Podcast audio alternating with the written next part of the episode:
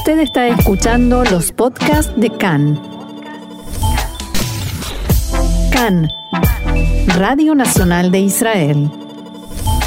Y por supuesto, el tema del día va a ser, y por varios días, la conformación del nuevo gobierno, los votos que puedan faltar para cada una de las votaciones que se necesitan para poder conformar esta transición. Y para hablar del tema, tenemos en comunicación telefónica a Darío Teitelbaum, presidente de Unión Mundial Meretz. Darío, ¿cómo estás? Hola, muy buenas tardes a vos y tu audiencia. Muchas gracias, Darío, por la comunicación. Y en principio quiero preguntarte eh, una sensación general después de estos 28 días de formación de gobierno, de formación de coalición tan intensos y, por supuesto, un periodo que viene mucho, de, de, de mucho antes. ¿Cómo es la sensación en general? ¿Hay un alivio en Merex por haber llegado a, esta, a este acuerdo? Eh, bueno, evidentemente lo de Meretz es, eh, es, casi secundario. Yo te diría que hay una sensación de alivio general en la población. Sí.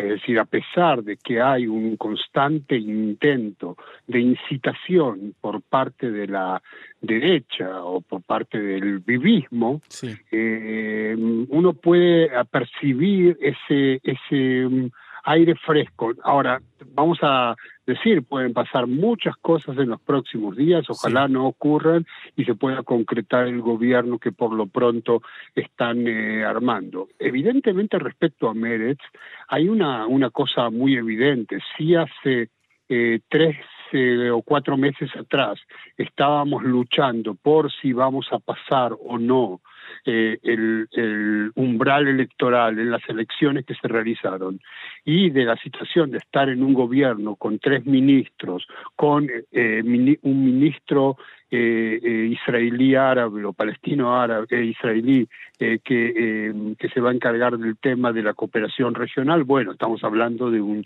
un giro de 180 grados, evidentemente, nuevamente, si esto se confirma. Está claro que en ese sentido, como bien decís, Meretz particularmente está mucho más cómodo de lo que estaba meses atrás cuando eh, peligraba ingresar a la Knesset y ahora ve, es parte de una coalición donde efectivamente se está haciendo historia, una, una bandera que Meretz siempre ha, ha levantado, pero eh, de alguna manera se ven eh, que las, reservas no parecen venir del lado de la izquierda, parecen venir del lado de la derecha, donde todavía eh, está habiendo eh, pequeños intentos de fuga, por supuesto alimentados tal vez por afuera, y donde tal vez se requiera aún más ayuda de partidos árabes. Primero que nada, yo creo que la lista unificada Eh, y dentro de ella también el sector judío más proveniente de Hadash, va a ser un gravísimo error eh, si no se eh, si no se transforma en parte de este eh, esfuerzo que es un cambio paradigmático sí. en la sociedad israelí no es un hecho político es un cambio paradigmático te diría más aún y esto ya es una lectura muy personal que quizás nunca la escuchaste estamos hablando de levantar la quinta república de Israel sí. Es decir, si la primera república es el Estado en camino, la segunda es el Estado declarado, la tercera es después de la ocupación y la cuarta es después de que sube Begin. Eh, estamos a punto de, de una república que, que, va a ser diferente con una participación real de sectores de la sociedad que hasta ahora era un tabú prácticamente pensar sobre, sobre eso y yo creo que no es solamente el tema político eh, de RAM, yo creo que va más allá de eso, hay un empoderamiento de la sociedad civil árabe en sí. Israel como un eh, participante necesario en la construcción de esta nueva Israel. Está claro que hay un, un se han cruzado límites eh, positivos, digamos, ¿no? que ha sido positivo la cantidad de límites, el, el, nuevo paradigma que se está construyendo, pero de todas maneras va a haber eh, limitaciones propias de, de, de, lo inestable que puede llegar a ser la coalición por ser tan heterogénea. ¿Qué, ¿Qué, pensás que se puede, más allá de todo esto y con la intención de no romper la coalición, qué se puede lograr, qué, en qué cosas se va a poder trabajar en pos de que el gobierno llegue hasta el final de su mandato?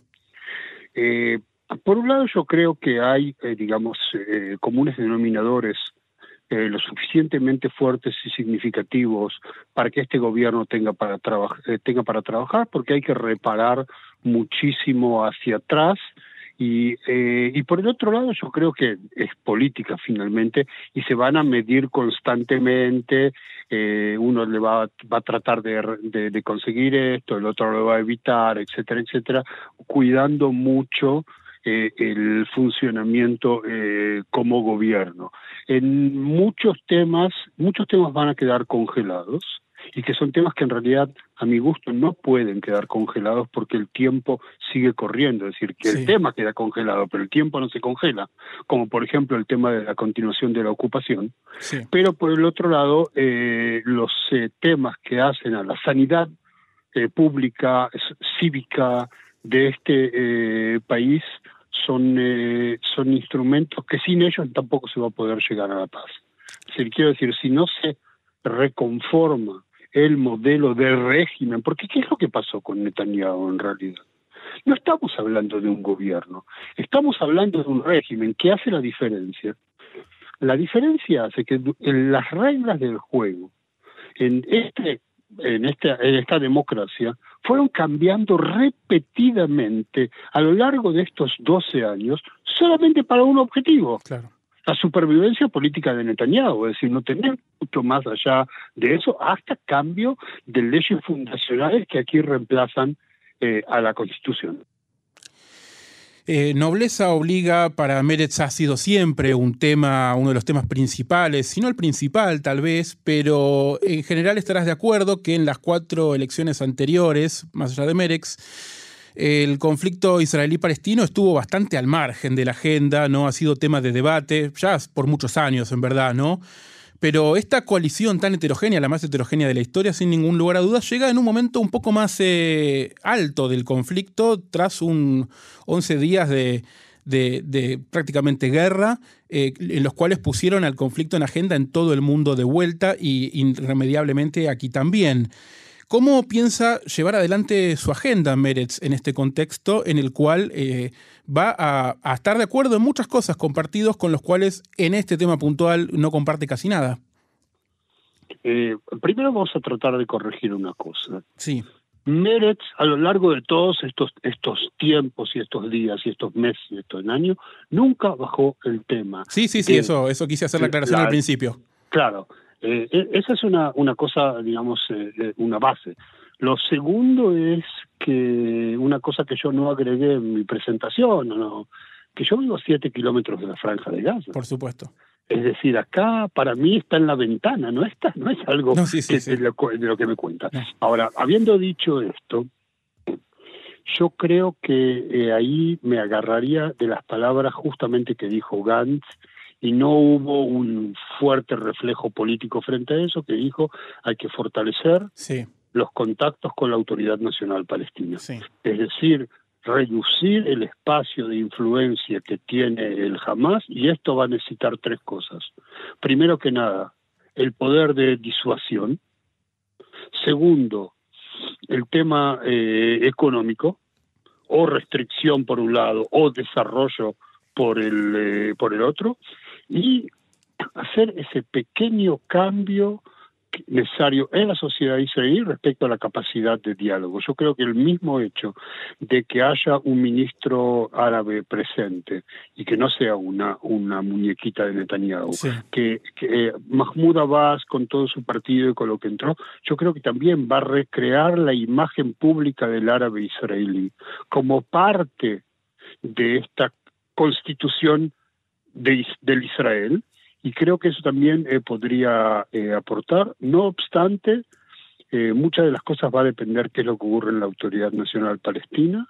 y bueno, espero en ese sentido que, a ver, voy a tratar de formular algo que, que yo sé ahora que está grabado. ok, yo llegué a Israel después de que vino Sadat pocos meses después que Sadat llegó. A Sadat era la misma persona que cuatro años antes había sido el carnicero de mil soldados israelíes. Sí. ¿Sí? Y cuatro años después estaba en, el, en la Knesset. Sí. ¿Traído por quién o aceptado por quién? Por, Por Begin. por Begin.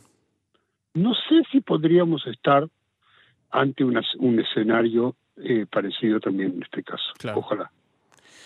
Por último, quiero preguntarte, Darío, porque hemos informado recién de un legislador de Yamina que denunciaba el mal momento que están pasando desde Yamina con las denuncias y el acoso, eh, y hemos informado días atrás de una amenaza muy, muy fuerte que recibió la legisladora de Meretz, Tamara Sandberg, en, en estos días a, a toda su familia. ¿Cómo está ella? ¿Cómo, ¿Cómo está la situación en Meretz en este sentido? Mira, primero la preocupación eh, de, de grandes sectores de la población Sí. y por supuesto de la gente de Meretz hacia Tami, eh, eh, Uri y las chicas fue muy eh, muy grande. En el Sí. caso mío también es una es una amiga personal de manera que esto te toca a otro Sí, nivel, no es una cosa política. Te podría decir que Tami lo tomó con con alguna cierta naturalidad que a mí me sorprendió. ¿Y cuándo se me terminó la sorpresa? Cuando hablé con ella, digo, Tami, ¿cómo? Me dice, escúchame una cosa, esto que está ocurriendo ahora tiene mayor intensidad por lo que está pasando, etcétera. Pero yo vivo así todo el tiempo, es decir, hay sectores en la derecha israelí, la de- derecha colona y parte de los sectores ortodoxos que lo hacen todo el tiempo. Esto Claro. no es una cosa nueva. Acá hay una escalada en la, en la situación que yo vivo a lo largo de, de- de mi actividad de, eh, política. Sí. Es cierto que tuvieron que salir eh, un par de, uno o algunas horas o un día de su domicilio y eh, pudieron volver. Felizmente lo recibieron los eh, miembros de la Yomer Atzair con flores y con frutas Sí. cuando volvieron eh, a la casa. Y creo que esto también requiere la profunda condena a todas estas amenazas Sí. de pistoleros de, eh, de teclado, pero que lamentablemente sabemos que las palabras son más que palabras, que, que atacan también a los, de- a los miembros del Parlamento eh, de la derecha, a Ayelet a Ayelet, eh, eh, Sí. y a otros. Sí. Es decir, yo creo que hablar solamente de Tami, de Tamar, y, eh, sería en realidad eh, una, una falacia. Tenemos que hablar sobre todos aquellos que están amenazados por la extrema derecha israelí y que son utili- utilitarios a Netanyahu. Yo no estoy diciendo que Netanyahu los manda. No estoy diciendo, pero que son utilitarios a Netanyahu. Por supuesto. Darío Teitelbaum, presidente de Unión Mundial Meretz, muchas gracias por tu participación con nosotros y seguramente una vez que el gobierno esté firmado estaremos al habla para ver cómo se desarrolla la agenda. Con todo gusto, con todo gusto. Shalom. Thank you.